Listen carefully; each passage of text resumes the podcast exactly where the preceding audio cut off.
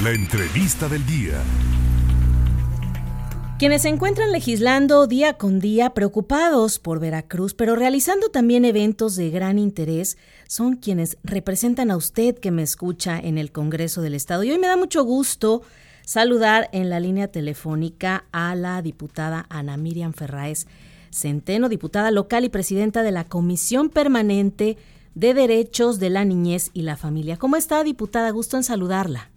Hola Claudia, ¿qué tal? Igualmente, me da muchísimo gusto saludarte a ti y a todo el auditorio de En Contacto. Una invitación sin duda que no podemos dejar de considerar, eh, un conversatorio, platíquenos de esto. Así es, mañana vamos a realizar aquí en el Congreso del Estado un conversatorio sobre hablar de la violencia vicaria y el interés superior de la niñez hacia las reformas legales. Este es un tema que se está discutiendo a nivel nacional y también ya llegó al estado de Veracruz para dar a conocer, analizar e intercambiar diagnósticos, experiencias y conocimientos sobre el significado y el impacto de la violencia vicaria en las familias y las formas en que este flagelo agrede a las mujeres, niñas, niños y adolescentes en su derecho de una vida libre de violencia.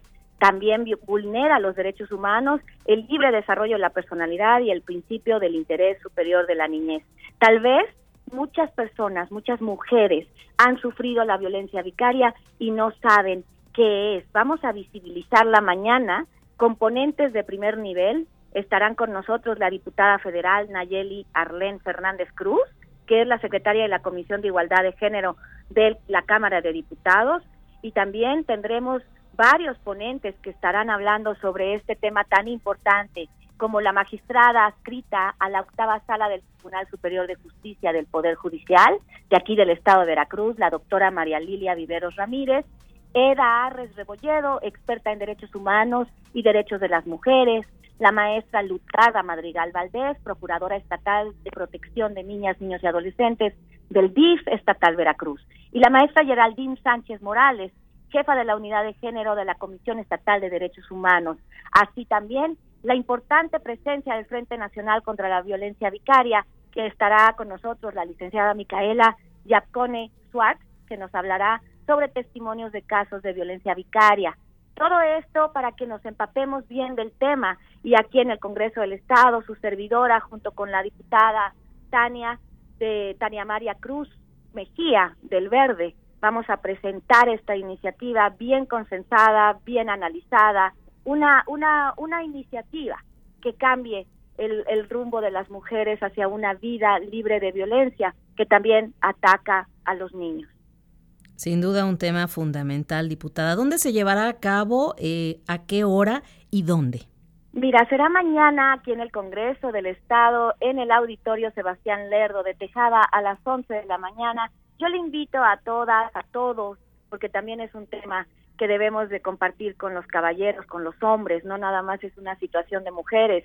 Claro, esta iniciativa va a modificar, a reformar la ley de acceso a, de las mujeres a una vida libre de violencia y también estamos modificando algunas cuestiones en el Código Civil, pero la intención es que conozcamos el tema, que se que se pueda visibilizar y allanar el camino al pleno acceso a la justicia mediante herramientas jurídicas que permitan la atención, la prevención, la sanción y la erradicación de la violencia vicaria.